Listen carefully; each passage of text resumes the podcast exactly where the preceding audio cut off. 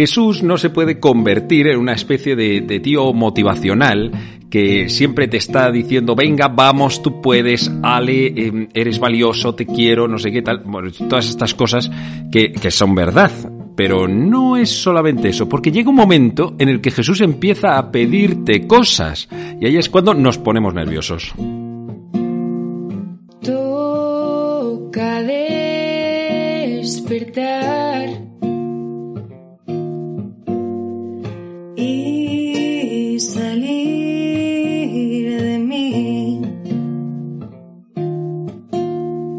y buscar ir más allá. Muy buenos días, yo soy el Padre Joaquín y esto es Al Lío, un podcast para gente despierta que quiere crecer, en el que te hablo de temas de fe, espiritualidad y estilo de vida. Bienvenido, bienvenida, estamos en familia.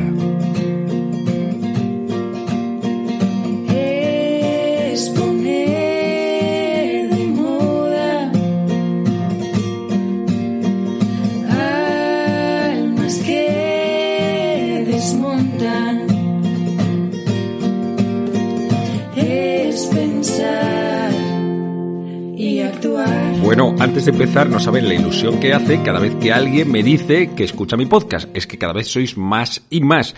Ayer mismo estaba en una salida de, de MIR, del, donde en la Complu, bueno, es una facultad de estas, y varios me lo dijeron, no me lo puedo creer me maravilla. Y me maravilla porque, porque a estas horas que estoy grabando para que mañana lunes puedas tenerlo fresquito, eh, estoy realmente fundido, fundido. Eh, si ahora hablase con mi madre no tendría este nivel de, intensidad, evidentemente. Pero bueno, hay que sacar un poco de fuerza porque tampoco te voy a soltar aquí un rollo matutino que vas a morirte, ¿no? Bueno, pues en fin, Serafín, que vamos a ello. Eh, te quiero hablar de Dios, de Dios básicamente, y de Jesús, como viene siendo la dinámica habitual. Pero, pero hoy le vamos a dar pues una vuelta, una vuelta más. Eh, todo al hilo de un evangelio que está en Mateo, Mateo 4, que dice así. Al enterarse Jesús de que habían arrestado a Juan, se retiró a Galilea.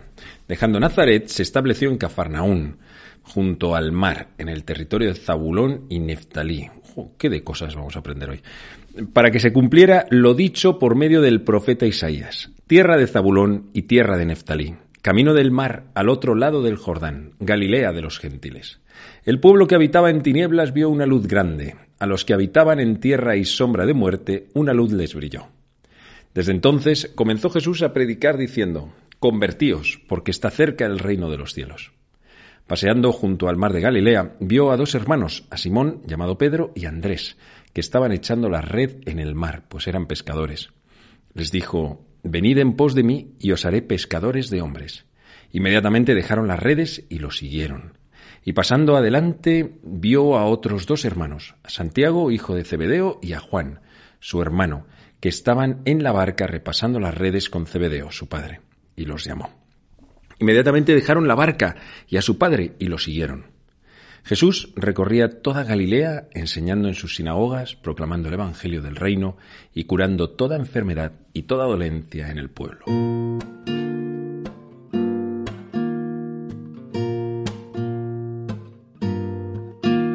Sabes, cuando yo leo el Evangelio, normalmente lo que hago es fijarme mucho en Jesús. O sea, no trato de sacar una moraleja o algo que me diga, sino mirarle directamente a él. Eso es quizá lo que me enamora del Evangelio. Por eso soy un apasionado. Eh, mi oración personal cada día la centro en esa mirada de ver a Jesús, una mirada contemplativa, como el que está viendo un capítulo de Chosen, como os he dicho alguna vez, ¿no? Pero bueno, vamos a, vamos a aclarar algunas cosas que a lo mejor de primeras uno no entiende y nos van a ayudar a entender un poquito mejor a Jesús, comprender su vida. Dice, primero, que se enteró de que habían arrestado a Juan y entonces se retiró a Galilea. ¿Dónde estaba Jesús en ese momento? Bueno, estamos como eh, en, la, en la línea de estos últimos capítulos en los que te he ido contando cómo Jesús viene desde, desde Nazaret, que es donde vive, hasta el lugar donde Juan estaba bautizando, en el Jordán, a la altura de Jerusalén, más o menos. Bueno, unos cuantos kilómetros de allí, ¿no? Pero como a la altura, digo, en el mapa, más o menos. Y allí Juan Bautista eh, lo bautiza, ocurre aquella cosa. Y entonces Jesús mm, o bien se quedó allí o bien estuvo por la zona del sur de, de Israel, o sea, zona de Judea, y, y hasta que se entera de que habían arrestado a Juan Bautista. Era su primo. Y bueno, y luego además lo matarían, ¿no?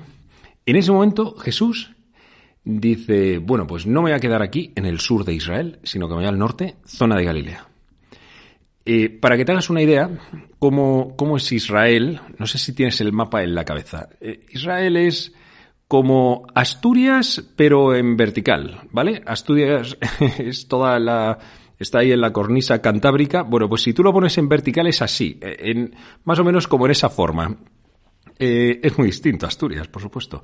Viva Asturias, por cierto. Estuve an- antes de ayer estuve en Oviedo. Qué bonito, qué belleza. Ah, ah, Ahí sí que todo verde. Es verdad que llueve un día sí y otro también, pero bueno. Eh, el caso es que en, el, en la zona del norte de, de Israel está la zona llamada de Galilea. Después, en la central, Samaria. Y al sur, Judea.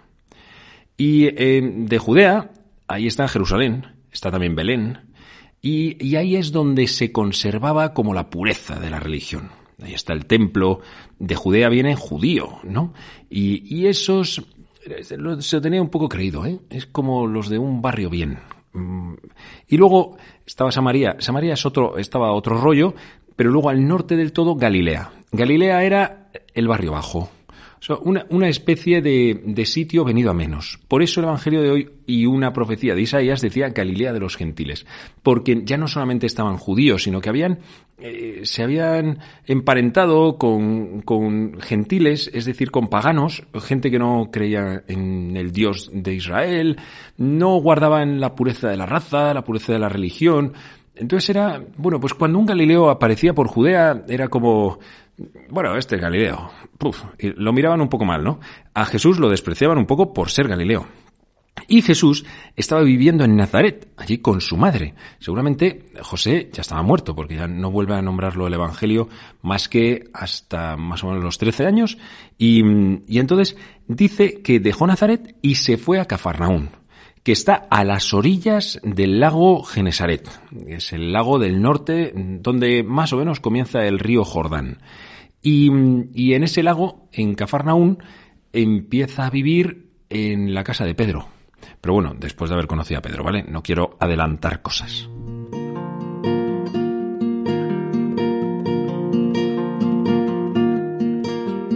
¿Qué más? ¿Qué más sobre Galilea? Y mm, Galilea me inspira, ¿sabes? Porque, bueno, ahora que tenemos un poco fresco el tiempo de Navidad, es un poco así, o sea, que Jesús comience su predicación en Galilea, su predicación, bueno, dice proclamando el Evangelio, enseñando su, en las sinagogas, curando toda enfermedad y toda dolencia, recorriendo todos los pueblos. Bueno, pues me recuerda un poco que Jesús nació en un, en un portalito, en un pesebre, en un establo, o sea, en un sitio también venido a menos, ¿no? Ahí es donde ha querido comenzar Jesús. En el norte, todo lo que Jesús hizo en la zona de Galilea, bueno, allí sería pues como un renacer, un mm, era era todo eh, brutal. O sea, es como cuando hace la multiplicación de los panes y los peces. Allí eran 12.000 o 7.000 según eh, según el momento se le, se, se le se le acumulaba tantísima gente que se tenía que subir a una barca para que no lo aprisionasen, vamos, para que no lo aplastase la gente. Era, era aquello un fenómeno de masas. O sea, lo de Jesús en, en la zona de Galilea era una cosa tremenda, ¿no? Y, y luego, cuando Jesús baja a Judea, precisamente ocurre lo contrario. En Judea es donde Jesús moriría solo. Es curioso, ¿no? Porque, como te decía, es donde tenían la pureza de la religión, o sea, donde debían de estar como más avispados espiritualmente. Y justo ocurre lo contrario. Qué curioso, ¿eh? Es que a veces es la gente que anda más despistada, la que tiene el corazón más abierto a, a Dios y a la conversión y a que Jesús pueda aparecer dentro de sus vidas. Por eso, por eso mm, siempre creo que, que ha estado un poco mal que asociemos nuestra fe a un determinado estatus social, económico, cultural, eh, porque la liamos, de verdad la liamos. Porque mm, cuando lo asociamos a, bueno, o político, ¿eh? también, eh, de una tendencia y tal, Cuando lo asociamos, joe, eh, es que acabamos haciendo un lío y acabamos poniendo la religión y la fe, la fe en Jesús, al mismo nivel que otras cosas. Y se acaba convirtiendo la fe como en un adorno más. ¿Y qué va? Para nada. O sea, de hecho, ha habido mucha gente que precisamente ha abandonado esos estatus precisamente porque han puesto por delante la fe. Y muchos de nuestros más grandes santos precisamente vienen de unos ambientes que al final han abandonado por querer seguir a Jesucristo. Ole, ole por ellos. ¿Y dónde han desarrollado su misión? En esas Galileas donde el corazón es más permeable. A lo mejor el pecado es más palpable, como más llamativo. Pero sin embargo, los corazones están más abiertos a que pueda venir la gracia. Por eso Jesús luego diría lo de las prostitutas y los, y los publicanos, que, es verdad que dices, pero bueno, si mira la vida que están llevando. Ya, ya, pero si es que esto tiene mucho también de deseo, del corazón, de vacío, de reconocimiento de que necesitas a Dios. Porque tu vida es una piltrafilla, es un desastre. ¿no? Pues, pues eso es lo que estaba ocurriendo allí en Galilea. Y allí tendría sus primeros apóstoles, de allí era por supuesto también María. El tiempo de Galilea será el tiempo como, como si fuese una primavera en la vida de Jesús.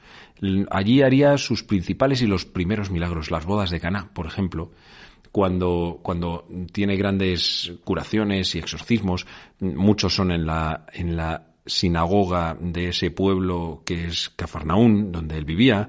Bueno, pues un montón de cosillas así bonitas ocurridas en el norte, Galilea.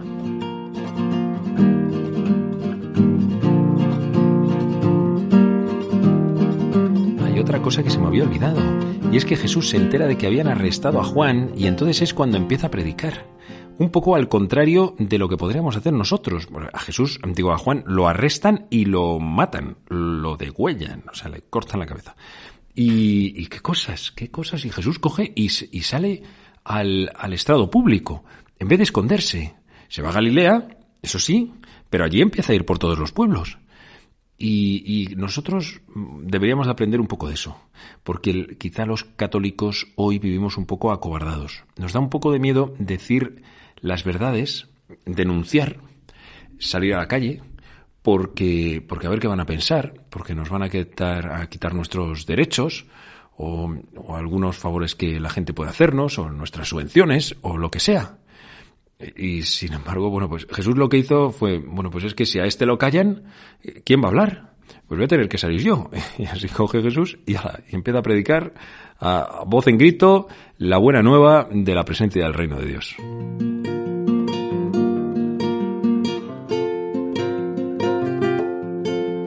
Que eso es lo que hace Jesús, anunciar la buena nueva del reino. ¿Y, y en qué consiste esta buena nueva? Esta nueva noticia es que el reino de los cielos ya está en medio de vosotros. De hecho, dice Mateo, convertíos, porque está cerca el reino de los cielos. Este reino de los cielos eh, no aparece en un mapa, no está en un sitio que tú puedas decir geográficamente, aquí está. Ni lo ha estado nunca, y nunca lo estará. El reino de los cielos es donde Dios reina. El reino de Dios es Cristo en ese lugar siendo escuchado, atendido como único Señor. ¿Y dónde comienza este reinado? El reino de Dios en la tierra, en los corazones. En los corazones que son dóciles, que se abren y entonces pues ahí está reinando Dios. Te quitas tú del trono de tu corazón para que se pueda poner Cristo.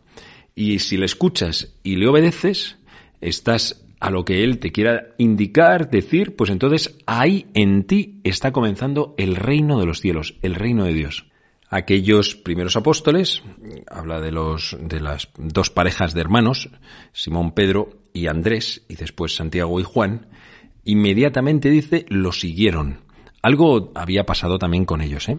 Dice el Evangelio de Juan que ya alguno había pasado toda una tarde con Jesús.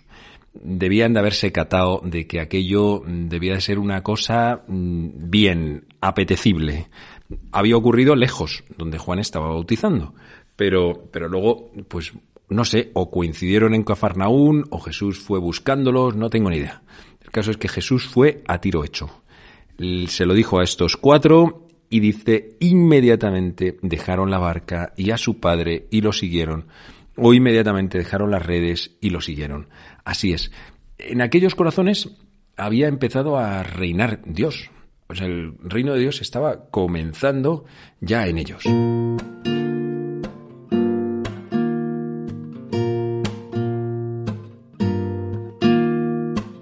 Además Jesús les dice, y os haré pescadores de hombres. Buah, claro, pues ellos, pues de subidón, habían pescado toda la vida pescados y ahora de repente pescadores de hombres. Les habían ascendido.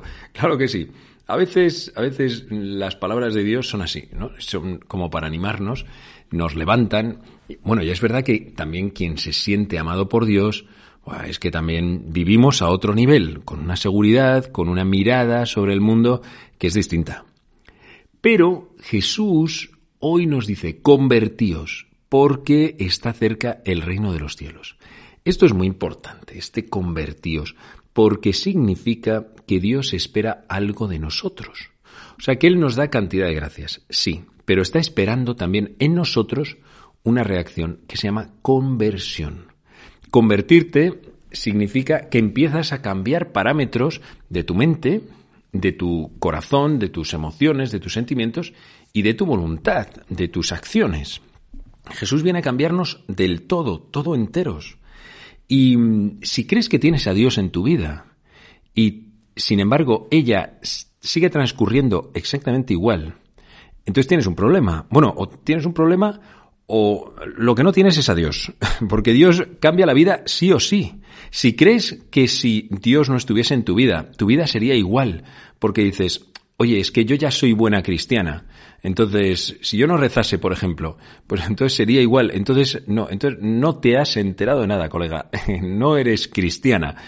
Digamos que sigues una cierta moralidad cristiana, pero poco más. Eh, conocer a, o sea, ser cristiano es conocer a Jesús, es vivir de Él, es ser su amigo y, y es que Él sea decisivo para tu cosmovisión para tu, tu, toma de decisiones, para cada una de las cosas, ¿no? Pues ese convertidos es súper importante. Y, y, luego también con una conciencia, y es que lo que nosotros podemos hacer, la verdad es que es bastante poco, pero eso sí, Dios nos lo sigue pidiendo.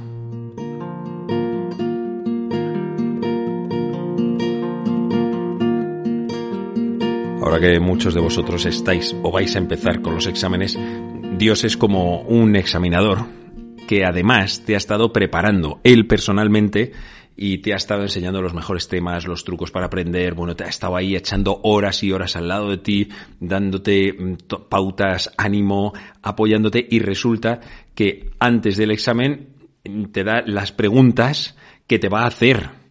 A ver, si luego te da tiempo para estudiarlo, alma de cántaro, ¿qué es lo que espera ese examinador de ti? pues que saques no un sobresaliente, sino una matrícula. Hombre, claro, claro, solo faltaría, pues algo parecido, salvando muchas distancias, es Dios.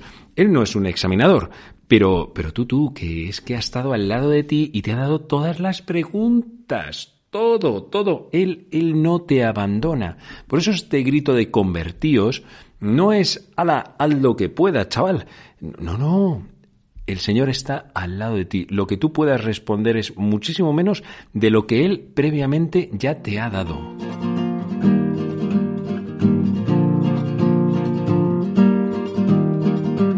Cuando nos convertimos, entonces empezamos a implicarnos. Y lo que nos implica nos complica. Eso es lo que hace que muchas veces no acabemos de dar el paso, porque vemos que realmente nos vamos a complicar. Efectivamente, pues claro que sí. Si es que el que es católico acaba estando complicada su vida en muchas cosas e implicada a todos los niveles. Pero eso sí, el beneficio, o sea, todo lo que hemos recibido. Yo no lo cambio por nada, pero por nada. Aquellos apóstoles acaba, acabó su vida, la de todos ellos, bueno, y todos murieron mártires. No lo cambian por nada. Anda, que no merece la pena. Por eso te recuerdo, Dios espera algo de ti, que no se te olvide. Dale un sí a que entre a saco en tu vida. Y adelante. Y ale, feliz semana. Yo rezo por todos los que estéis de exámenes. Ole, ole.